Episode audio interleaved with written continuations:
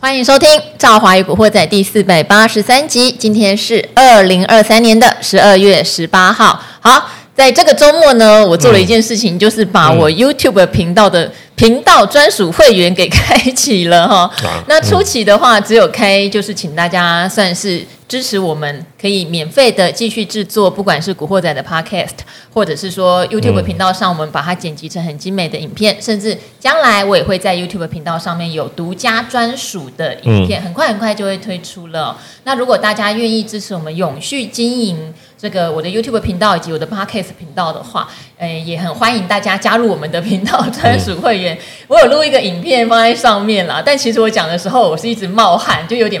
拍水不好意思，这样不会啊，干嘛要拍水，对不对？现在现在其实大家都慢慢可以接受这种，就是有好的资讯，那付一点。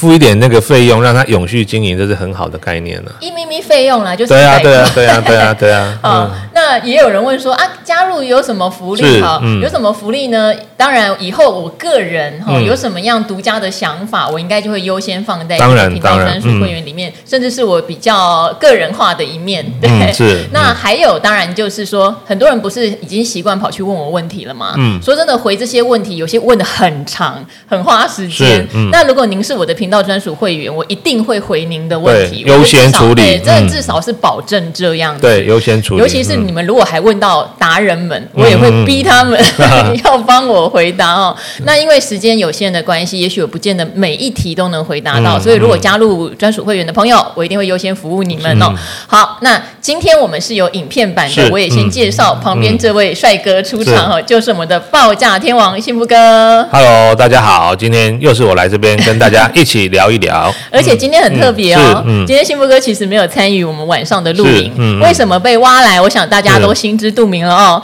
因为最近原物料真的很强，而且从上一次幸福哥帮我们讲散装航运哦，嗯、连涨了七八天，现在休息一下下。谁接棒呢？钢铁股跟货柜航运接棒了。这个不请到报价天王来，我们古惑仔真的不行。所以今天是说不管，嗯幸福哥一定要来。是 好，那当然 好，那当然我们一开始还是先帮大家分享一下，因为如果大家回顾我们古惑仔哈，甚至我们也有上影片到频道，会发现幸福哥有讲，在双十节过后，他就开始看好喽哈。即使中间其实有震荡向下过，甚至一度大家想要去测年限了，幸福哥都还是保持着乐观。那现在可以说是完全被他讲中了。好，这两天指数是有一点小回的，而且还有一个现象是，当时幸福哥比较看好电子股会比较领头，领头到现在感觉转向了传产原物料哦。嗯、幸福哥今年一整年只有在十一月告诉我们散装航运要动了。嗯嗯嗯接下来的十二月跟明年一月呢？好，那今天外资期货的空单增加比较多，将近两百亿，现货几乎没买。呃，我们需不需要在这个时间点做一点什么样的小担心，或者是说其实没有，就是产业会健康的轮动？呃，其实我的看法啊，应该还是维持一致的步调了哈。就是说这一波整个大盘呢，其实我们上次如果以大指数来说，我们算是。早两个礼拜看好，但是它是十月底才正式翻多嘛，哈，也就是说大概有十天到两个礼拜左右的一个差距哦。那当然这两个礼拜，如果说刚好你有在呃大盘下跌的时候去布局的话，我想即便你都不选股哦，你可能买什么零零五零这个指数型 ETF，我想其实。都赚了一千多点了哈，所以其实也告诉我们，就是说趋势的重要性哦。那当然，因为这一波以来，大盘已经涨了，已经大概有一千五百点左右了哈。其实到上周五了哈，其实还短创了波段高哈，虽然还没有还没有过今年的高点哦。那过了过了啊，过了哦。那我那我记错了，不好意思。上个礼拜哈，已经这个过了今年的高点哈。那只是说呢，呃，这种涨法，坦白说，其实算是一种又急又快的涨法，也不能说你每天都用这种就是八十、一百点的这个涨法哦。那当然很快可能大盘就呃碰到万八了，甚至就碰到很多明年机构的预估值啊，这个两万点哦，因为毕竟这个。大盘指数在这边哈，我觉得先稍微震荡一下也是合理的，而且也是比较健康的一个走势哈。像今天来说的话，成交量大概就是三千亿出头哦。那上礼拜五它在攻的时候，其实成交量有放大到四千多亿，哦，有放大到四千多亿。所以今天这个三千二、三千三的成交量，其实就代表说呢，今天并不是一个要攻击的盘哦，而且呢，今天其实它的一个指数的部分来说的话，一一早盘一开出来，其实它就跌。那跌的时候，其实量就是缩了，它并不是说一开盘就用很大的量往下杀哦。所以我觉得这个盘目前还是呃算是在高档区做一个震荡整理。只是说今天比较特别的是哦，就像我们刚刚赵妈美女提到了哈，今天其实电子股的比重哦降的还蛮低的哦，降的还蛮低的，大概是我记得只有六成左右吧，甚至不到六成。对对对，一般来说啊，因为电子股的比重占台股呢。哦，这个大概有七成，就整体来看，但是它的成交比重居然只剩下六成不到，就代表呢这些资金呢是跑到其他的地方去了。是。那今天很明显的就是跑到这个货柜航运哦，还有跑到这个钢铁股哦。那刚好这个也是我们呃长期以来都有在观察的两个，算是景气循环密集度哈、哦，这个关系度比较高的两个产业。是。所以今天刚好有这个机会呢，也可以先跟这个观众朋友稍微先分享一下哈、哦，我们周末呢。有做的一些观察跟看法啦，啊，我想这是今天特别找我来的一个重点，哎，特别被熬过来。好，我这边的话当然就是就钢铁原物料部分要跟幸福哥做几些请教了啊，因为像散装航运现在在休息，等一下请幸福哥再讲解一下散装航运还有没有机会起来。嗯但像货柜航运好了，嗯、因为上一次幸福哥来有特别提到，货柜航运如果以不管是美东线、嗯、呃美西或者是欧洲、亚洲，综、嗯、合看起来航运的价格其实没有涨很多哈。嗯、但当然大家也知道，大概一个多礼拜前是。有公告，这个台华投控的严董一路收嘛，是。呃可能长隆的均价收在一百一十块左右，差不多，然后收了很多好几亿。那大家就觉得是不是他看到了什么状况，嗯、觉得行情会再起？那当然，现在他是大已经在大赚钱了。是是是。那大家也会想，嗯、这一波已经涨到呃，例如他从一百一已经涨到一百三、一百四，好，一百四的长荣，对不对？还能再买吗？就是运价是不是有跟着股价真的上去？第一个看货柜、好。那第二个，当然，我想幸福哥一定要帮我们看钢铁。因为钢铁有一个很特别的现象，今年本来中钢的董事长翁朝栋是说，嗯、哦，我们面临就是有史以来最大的挑战。嗯，可是前两天中钢的业务副总就说，明年的钢铁可能用喷的。嗯、哇，这个是热很乐观哦，但业务讲的话都会比较乐观了哈。是，嗯、可是钢铁分很多哦，上游嘛，然后也有所谓的，这个就是。所谓中游，例如说钢筋啦、锌钢啦，哦，还有比较是像通路啦，或者螺丝螺帽啦，甚至还有像不锈钢、特殊钢，分类其实蛮多的。到底谁是真的有受惠？我们就一个一个来聊，好不好？好，OK，好。那货柜的部分是这样哈，其实我记得，哎，是上上礼拜吧，就是我们那时候来看哦，就是这个运价哈，货柜的运价大概就是涨跌互见了哦，就。比较还没有看到什么说说那个明显的这个运价开始哦全面性的往上涨哦。那上周最新出来的新闻是说，目前呢哈在中东地区那个红红海哦，就是红色哦的那个红，不是不是那个 宏图大展的红哈，是郭董的红海。对对对对对对，是那个呃红绿颜色那个红哦。这个地方呢，因为目前哦有一些海盗出没哈，所以导致呢很多的这个货柜船哦就。呃，只能绕道哈，走那个非洲南非的这个好好望角哈，就没有办法走原本的那个苏伊士运河哈，所以那当然你一绕道的话，势必呢这个航行的时间就会拉长哦，航行时间就拉长。那这些船舶呢，其实长期以来它大概基本上就是用日计价的哈，也就是说，如果你的这个航行时间拉长的话呢，就代表呢你这个航商呢可以收到的这个租金呢就会比较多哈。我想这个是。近期哦，算是一个算是引动它股价表现的一个利多消息了哦。那这是第一个。再的话，你说这个严董买哈，其实我觉得他也不是刚好就说哦，在这个消息公布之前就突然之间大买。其实对他，如果大家有去看他那个公告，他从七月份，就是大概长荣哦除夕完之后，对，就是在底部那边盘了很久很久的时候，他就。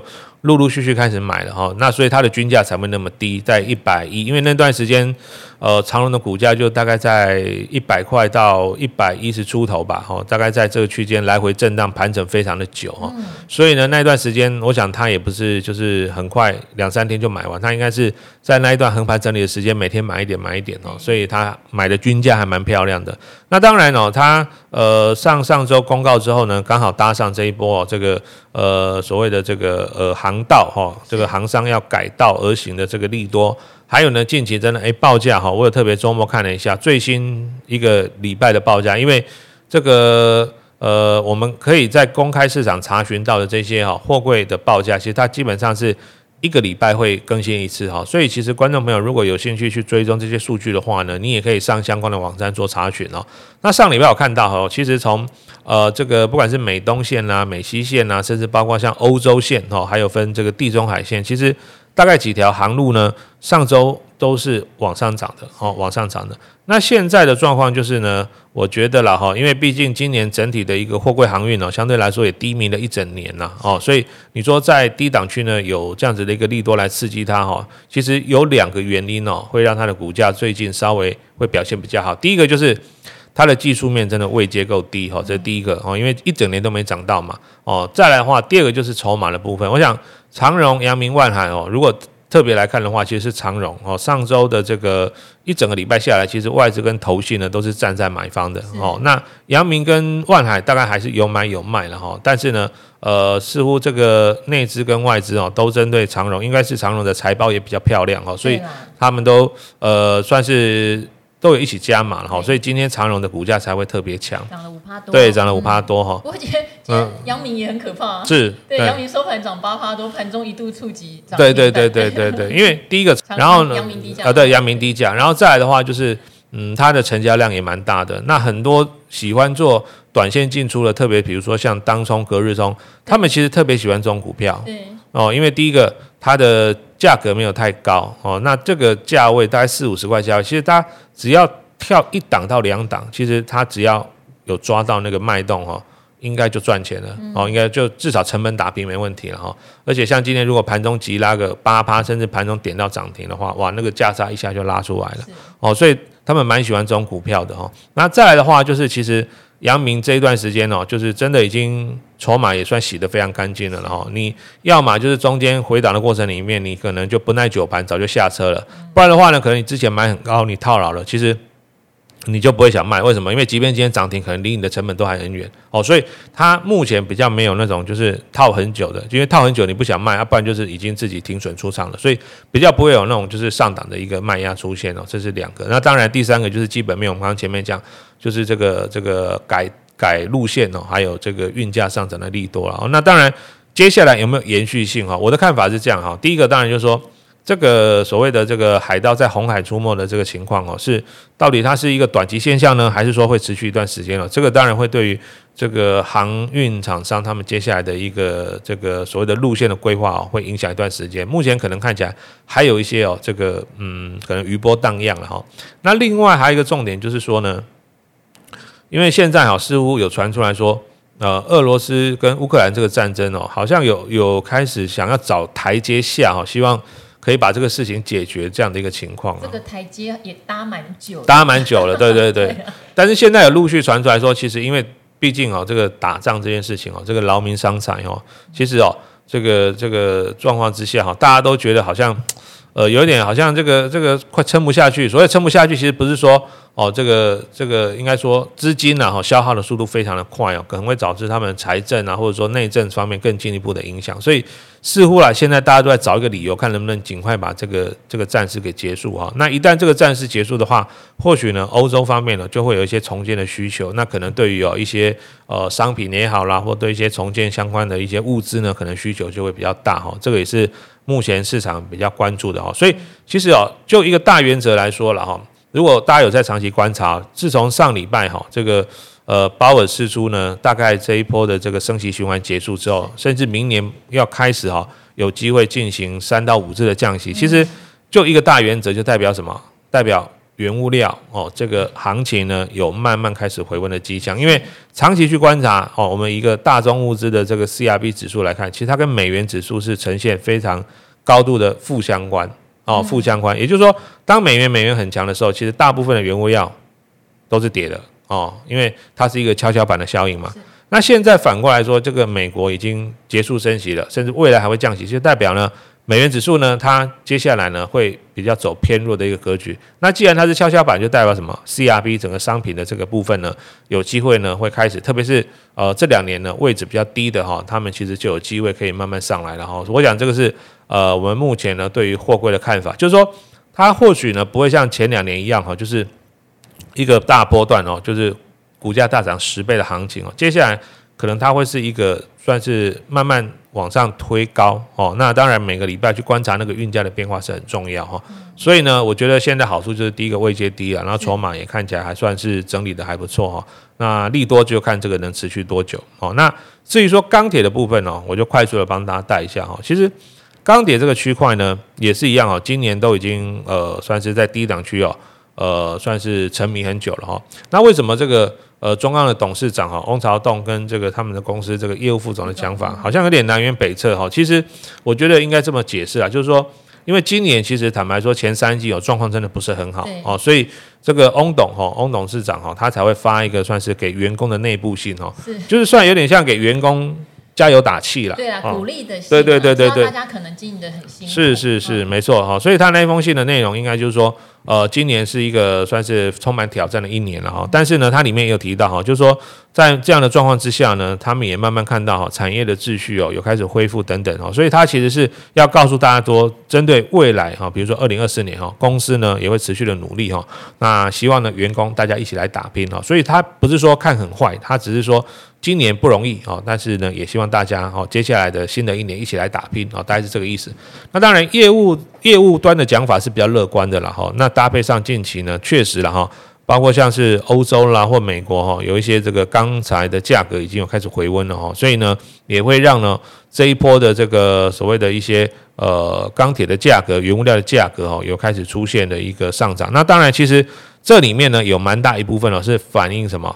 反映原材料的成本上涨，就像前一波为什么突然这个散装大涨？那你要想哦，散装它价格大涨，然后他把这些铁矿石、铁矿砂运过来，那这个也算是成本之一嘛？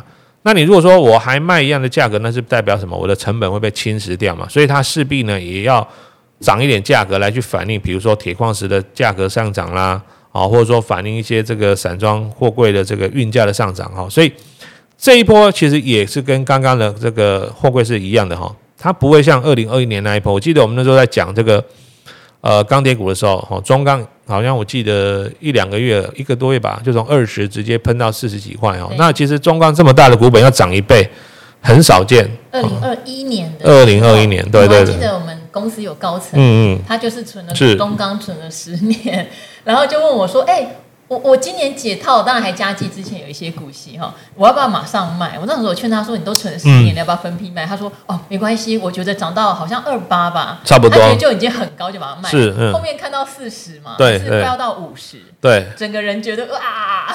其实也不只是不只是我们外面的这些投资人，其实中钢里面很多老员工啊，他们其实也固定有是类似像员工那个认股这样子，其实他们很多人都卖在三十块之前，为什么？因为没看。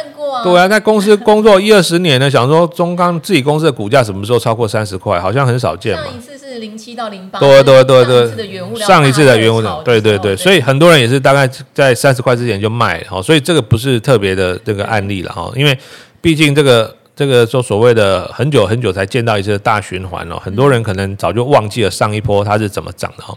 那这一次的状况有点跟刚刚我们讲的货柜是一样，就是说第一个它位阶很低。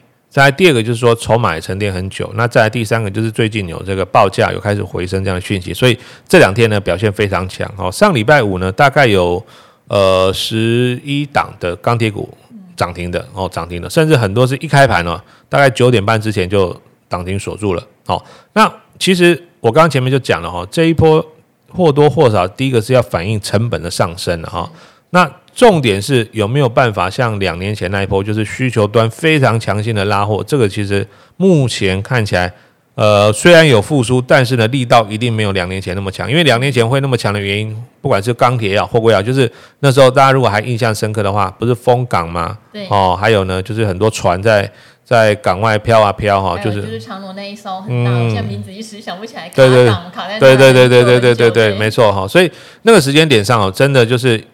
一船难求哦，或者说呢，这个钢铁的价格，因为那时候很多不是都居家隔离嘛，那很多的工人没有办法到工厂上班，所以呢，也导致呢整个产能呢这个生产状况出现问题，所以那个时间点上呢，就是所有的这个相关的原物料都出现价格暴涨的原因了。当然，这些目前都没有再发生嘛。哦，现在虽然说好像这个最近好像感冒的人也蛮多的了。哦，真的要小心这对对对，是是是，嗯 哦，但是也也不至于像疫情那样子，就是大家都不敢出门了。其实像我自己啊，我、嗯、我现在如果有坐这个大众交通工具啊，哈，比如说高铁啦，哈或捷运，其实我还是习惯戴口罩。我也是，对对对，人太多了，那。里面有没有人就是感冒也好什么什么，可能他或许没有症状，但是呢，或许这个病毒也有可能跑到这个周围周围附近了哈。所以我们还是建议大家，如果说当然如果说户外空气这个非常好哈，这个当然你这个脱脱个口罩这个无所谓。但是如果说到人比较多哦，这个搭呃大众交通工具的同时，我觉得其实也可以稍微呃保护自己也保护别人然后这个戴个口罩会比较好。那。当然，就是说这个情况呢，会不会让这个生产秩序再度的出现哦，像两年前疫情那么大的混乱？我觉得也不至于了哈。所以前应该讲说，哎，上上礼拜吧哈，突然不是呃，中国大陆有一波的什么流流行病嘛，很多。是哦，对不对？你你很长一段时间，什么五毒齐发啊？对对对对对，腺病毒加流感，对对对对对对对对对对对，很多。就总之，像是很大又对不对大涨？是，对对对。所以有时候呢，当然这种情况哦，它还是会去激励一些相关的。呃，这个个股，不过我们还是要回归所谓的拉长时间来看，我们还是要回归获利方面的。因为像中钢跟中红，其实第三季的财报目前看起来是比较没有特别理想的。不过呢，随着价格开始出现往上涨哈，当然我想第四季甚至明年哈，他们第一季的财报会往好的方向发展。但是能好到多好？我想其实哦。嗯，公司方面呢，哈，也当然是希望说能够价格上会更有利润空间出来哈。不过我们第一时间观察到，我我还是讲强调非常多次哈，因为呃，中国大陆的这个市场哈，它的这个产能非常的大哈，它占有全球粗钢一半以上的比例。那中国大陆的房地产目前看起来其实还是算是比较低迷一点了哦，所以我觉得这一波的这个钢铁的行情了哈，其实呃会有一波小小的一个一个算是。低档的一个反弹吧，哦，随着报价走，但是目前还看不到像两年前那种所谓疯狂大涨一倍两倍的行情，所以这边的操作还是要特别注意。为什么？因为，呃，我举个例子哦，礼拜五涨停的很多个股，如果你今天一开盘去追的话，那你如果是做短线的，有可能今天你就被咬到了。为什么？因为开盘的时候，其实大部分的钢铁股，因为上礼拜五都涨停嘛，哦，所以还开得蛮高的，甚至呢，它开小高，然后小拉回，然后大概在九点半之前又冲了一波。哦，有的人会觉得哇，上礼拜我全部涨停，想买买不到。然后你今天一开盘想说看一下，然后有拉回，它还冲第二波的时候你就进去了。那没想到，哎，尾盘它就收下来。那你如果是想要做短线进出的话，你可能就就会受伤了。为什么？因为很多人做股票哈，特别是这些做短线的人哈，他有一种就是呃，就是好像生怕说这档股票你你没有进场，它后面随时会涨停锁住的那种那种。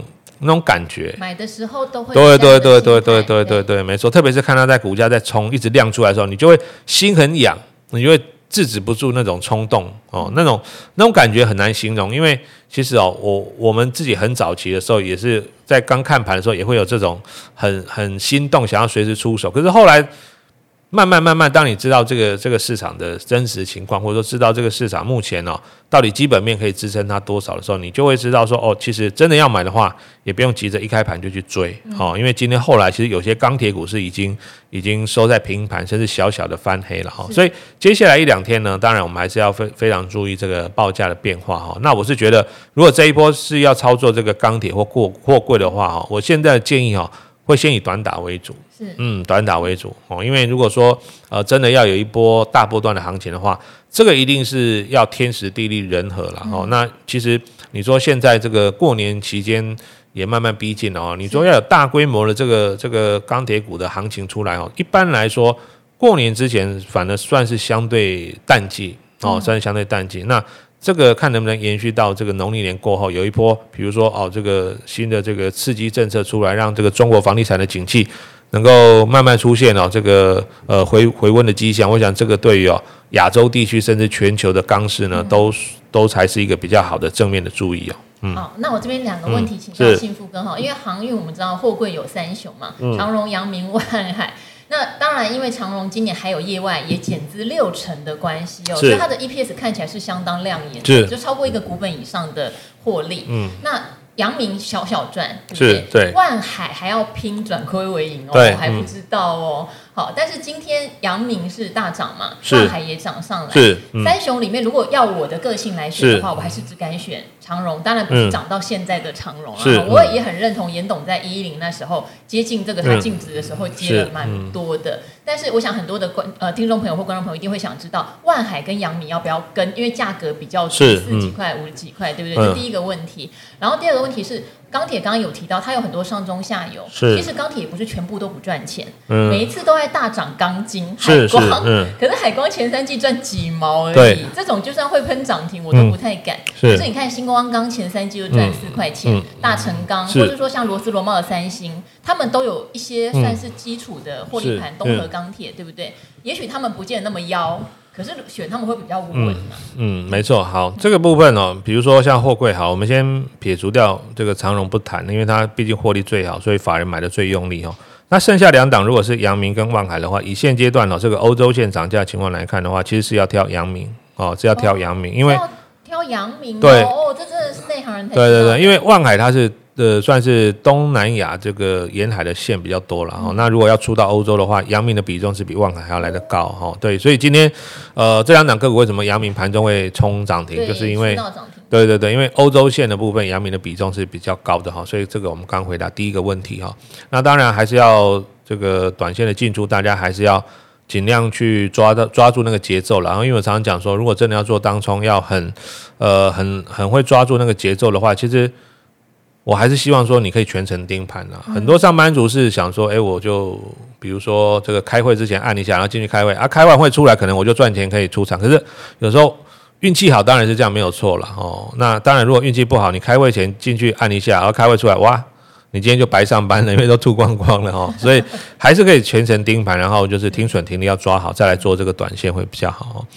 那在第二个问题就是钢铁哈，目前来看的话，其实整个钢品哈，如果大家有看这个上上个礼拜哈，这个中钢的公告哈，其实它所有的钢材的这个品相其实都有涨，就是涨多涨少哦，涨五百八百之类的了哈，所以大概上中下游都会受惠哈，都会受惠。那比较大的差异性就是，如果说啊这家公司它以前接到的案子是比较多，属于这个。呃，很早就签约的专案性质，可能它价格利润是比较好。比如说像钢筋里面哦，像这个比较小型的厂商，像什么海光啊、威智啊，哈，获利的波动就比较大。可是如果大家去看哦，这个像做钢筋跟 H 型钢的东和钢铁，对，其实东钢今年的获利呢都还蛮稳定的，所以它今年其实股价没有什么跌，甚至这两天还在创短高。那当然这两天钢铁股在冲，因为它。呃，筹码比较稳，所以它就没有跟着往上冲，因为它现在股价是相对强的哈。主要原因就是说它它有一些呃案子哈，算是专案性质，它前几应该说前一段时间就接了哦，所以那个价格算是已经被它锁定了哦。那中间原物料的这个下跌，反而对它来说的话，诶是比较有利的哦，所以它的获利还不错。那另外不锈钢里面是这个。呃，新光钢哈也是向来获利都算是比较稳健的，因为他们的做法是比较不属于，就是说，呃，会去比如说在在那个价格比较低的时候大量去堆堆积库存，其实他们的做法会比较偏向于说，我在呃客户要求哦，我们需要备多少的库存料的时候呢，我们抓一个合理的利润哦，然后呢就帮客户准备好，也就是说，行情好，行情不好，当然多多少少会有影响，但是呢不至于说波动太大。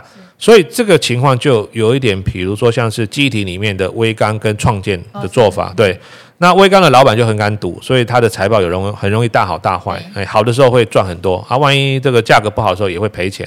可是创建的做法就是只要客户稳定，然后我就就稳稳的供货，我也不去赚这个中间可能价格涨跌的价差，反正我就抓我合理的利润了哈。所以呢，在钢铁里面呢，东和钢铁跟这个。呃，新光钢会是比较属于类似像创建的做法哦，他们的这个利润哦，跟客户的这个关系都还不错，所以呢，他们就抓固定的利润，然后去排成生产，比较不会因为这个报价的涨跌出现太大的波动。那其他的话，像什么中钢啦、中红啦、好海光啦、威致哈，这个就会受到呃原物料行情哦，这个这个波动哦，会影响它获利的状况会比较大一点哦。所以我想大家在挑选钢铁股的时候，尽量的哈，以近期比如说呃法人有在买的啊，不管是外资啦、投信啦，哈，这一个或者说去挑选哦，这个营收哦，目前呢回温速度比较快的，甚至呢就是前三季呢财报相对啊比较稳定的，我觉得从可以这几个方向去找寻。你觉得这一季要操操作这钢铁股的话，大概要从什么方向着手啊？嗯。呃，新木哥真的对这个钢铁双中下游，还有刚刚好看，我说我比较敢买财报好的时候，他却讲哦，欧洲线是阳明然后之乡。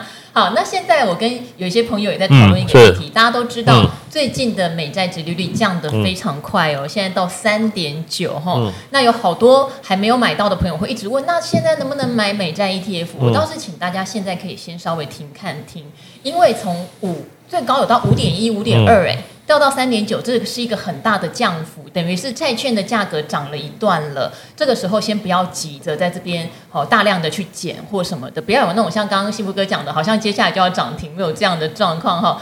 因为现在钢铁原物料在动，行价在涨，这件事情反而让我们买债券的人会有点小警惕哦。什么意思呢？通膨这件事情有没有这么乐观？有时候也许会有意外，是我们不确定。虽然俄乌战大家在找下台阶，那、嗯、如果没有下台阶呢？对，好，毕竟二零二二年三月打到现在，一直都说要停，也都没有停哈。所以其实我们现在眼睛看到原物料在涨的时候，比较担心的是通膨降温的速度会不会受到影响。嗯、那美国的就业市场事实上并不冷。嗯，对，这个样子也会让大家觉得这个通膨不一定会因为消费力的问题什么而达到很大的降温效果。包括说自己身边有一些在做这个营建建案的朋友也讲说，目前都是抓明年房价还是得再涨。为什么不是故意的？是因为建材的成本到明年还是一个上涨，人工的成本还是上涨，所以以他们在盖房子来说，不可能在这个阶段去估哦，未来通膨会降温，呃，建材会下降，人力成本会降，是不可能的，都是往上走的。嗯，好，所以如果今天通膨的问题又跑出来的时候，美债就会受到影响喽。哈，降息的乐。关系就会有点被浇熄。是，嗯，我觉得这个是在这个时间点，我们今天既然讨论原物料，嗯，那我们也顺带告诉你，反面上我们的一个思考是什么？嗯，没错，嗯，那当然，因为其实哦，股股市也好，或者说一些投资商品，它会预先反映未来的情况，所以这一次的这个美债殖利率从五趴多一次就荡到了跌破四趴，其实。它或多或少，我相信已经有预先反应，可能明年三月也好，或五月会降息。所以呢，最近这一段时间哦，我我们是建议大家哦，任何的商品都一样哈。如果短线过热的话，如果你真的要投入，就稍微再停看听一下哦，因为它会预先反应，可能比如说未来三个月或未来半年的状况哈。那特别是呢，最近呢，其实哦，呃，我们有遇到蛮多的这个投资人了哈，其实他们会比较心急，就是因为十月底大家都看得太悲观了。对。哦，因为那时候可能很多很多什么重要的均线都没守住嘛，像呃那个台积电，我记得还跌破半年线哦。有的人看的比较比较悲观的，可能觉得还会跌破五百块，哦，最低我记得是跌到五一六哦，五一六。那我们是那时候我记得是跌破半年线在五百四吧，五百三十五以下，就觉得说，诶，这个点位不错。可是没想到它后面还是多跌了二十几块，三十块钱。那只是说这一段时间它一下就过去，就两个礼拜的时间。那一旦它翻转成功，如果你没有在低档去切入，有的人会觉得说啊，已经都涨到五百四、五百五了，现在现在台积电已经涨到五八五，而且还含息哦，其实它已经是算过了，还没有过今年高了。我记得台电今年高是五九四哦，五九四哈，但是他一定会想说，那你再让我看到一次台积电五百二，我就进去买，可是那个价位就是不会来啊。哦，所以他就眼睁的看哇，五百三、五百四、五百五，到现在已经五八五了，他就没有进场。那当然心里面他会急了哈。所以我是觉得投资是这样了哈，毕竟这个一年里面呢，我们就不要拉长时间来看，其实波动一定会有哈。一年里面甚至高低点的那个循环，至少会有一到两次哦。如果说以今年来说的话哦，你四月有做到一次，我记得那一次台积电有跌破五百块，是哦。然后呢，你大概十月再买一次，大概五百三哦。你这两次。